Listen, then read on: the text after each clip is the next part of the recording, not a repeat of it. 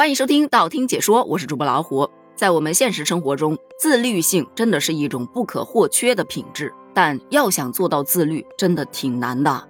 拿起手机就放不下，到睡觉的时间睡不着，到起床的时间又起不来。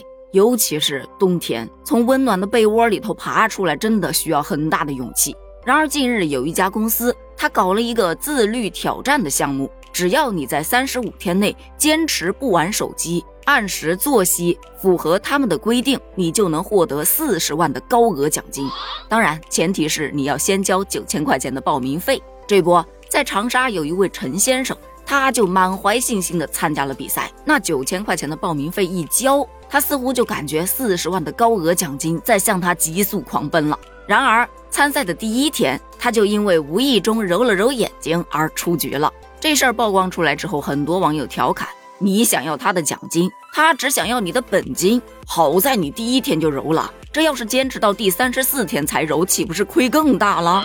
哎呀，这就是一个愿打，一个愿挨，自己的选择，认了吧。但陈先生呢，并不这么认为。虽说挑战的规则有规定，挑战者不能遮挡面部，如果一次遮挡面部超过三秒钟，就是挑战失败。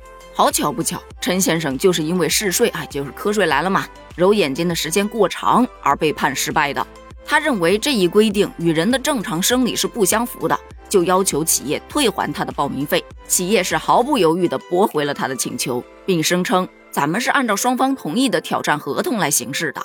面对高额奖金，那绝对是有章可循呐。你要是做到了，这奖金一定是可以拿到的。但问题是你没有做到啊。那咱们就先来看一看这个合同到底是怎么规定的。首先，不能抽烟，不能喝酒，不能使用任何的电子产品。但是你可以携带一些除了电子产品以外的物品，比方说你喜欢玩的魔方啊、十字绣啊、手工制作呀、针织品啊等等的。每天晚上十点准时关灯睡觉。早上六点必须要醒来开灯，否则就算违规。挑战期间不能遮挡面部或者背对着摄像头，如果发生了遮挡，每次也不能超过三秒钟，超过就是违规。但值得注意的是，它对于不允许用任何电子产品是有补充规定的，也就是每天的上午十点到十一点。可以使用三分钟的手机，每隔一个星期可以和家人限时通话一次。手机呢可以设置闹钟，但闹钟每天只能关一次。在奖金方面，它也并不是说必须要坚持到三十五天才给你四十万，它是分阶段发放的。成功坚持六天，报名费全额退还；坚持九天，奖励四万元；坚持二十二天，奖励十八万元；坚持三十五天，再奖励十八万元。奖金总额四十万元，但只要违反合同规则，就视为挑战失败。而陈先生呢，他住进来的第一天，因为会担心早上六点钟起不来，那不就违反了六点之前一定要把灯打开的这个规定吗？于是他想选择开灯睡觉，可是开着灯却怎么都睡不好，光线太耀眼了，情不自禁的就让他揉了揉眼睛，这一揉，好嘛，九千块钱打了水漂了。这时他才开始质疑这些规定。首先，揉眼睛三秒以上，这不是违背人体正常的生理需求吗？还有，不能背对摄像头，那万一睡觉的时候翻了个身，那不就算违规了吗？但人公司表示，我们是按照合同规定来的，所以这个报名费是不能退的。呃，有律师解读，人家这个合同条款并没有违反法律、行政法规强制性的规定，也不违背公序良俗，它是合法的。也就是说，陈先生确实是不符合合同中约定的退款条件，因为他挑战失败了嘛，所以他可能并没有权利去要求退还报名费。不过呢，公司对于挑战规则的设置还是要符合民法典和消费者权益保护法的规定的。对于那些过于苛刻的、几乎无法达成的内容，是有可能会侵害到消费者公平交易权的。陈先生可以尝试。去与公司进行协商，争取达成共识。如果协商不成，再考虑寻求法律帮助。事件到此告一段落。但是有很多网友调侃，就应该把那些更新困难的小说作者放进去，让他们进去存稿。也有说，把我的史记拿来，我能在里头看很久。这真是一种很健康的生活方式啊！我想参加这个挑战，大家也不要过于想当然，因为它真的没有那么容易。根据该公司的经理说。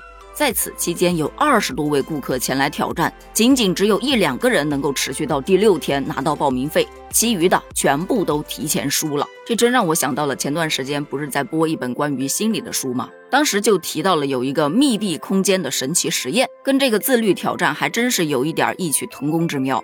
那是有一群科学家让一名二十七岁的心理特别健康的女孩子进入到一间封闭的房间内。房间构造特别简单，就一张床，一个独立卫生间，有一台电脑，但是没有连接网络，有很多美味的食物。对于这个女孩子来说，她其实是特别开心的，因为她本身是一个比较内向的人，日常就很喜欢独处。而只要她参加这一项实验，就可以拿到特别高昂的奖金。所以在一切都安排妥当之后，她只带了一本英语词汇大全的书籍，就开始了她的实验。随着时间的推移，她的精神状态却出现了一些不对劲的地方，开始变得焦躁，变得易怒，有时会一直在床上躺着，有时就坐在角落里头发呆，甚至会自言自语。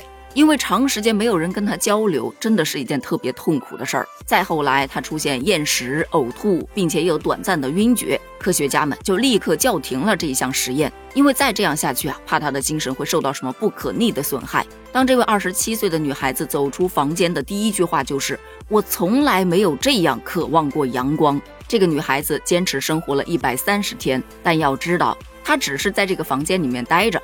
所有活动都是自由的，但前面提到的自律挑战的活动却是限制多多，那困难度可以说提升了好几个台阶。能坚持三十五天，反正换了我，我是想都不敢想的。别说三十五天了，三十五分钟，哎，应该还是可以做到啊。三十五个小时，我都未必能坚持。对此，你又有怎样的看法呢？欢迎在评论区发表你的观点哦，咱们评论区见，拜拜。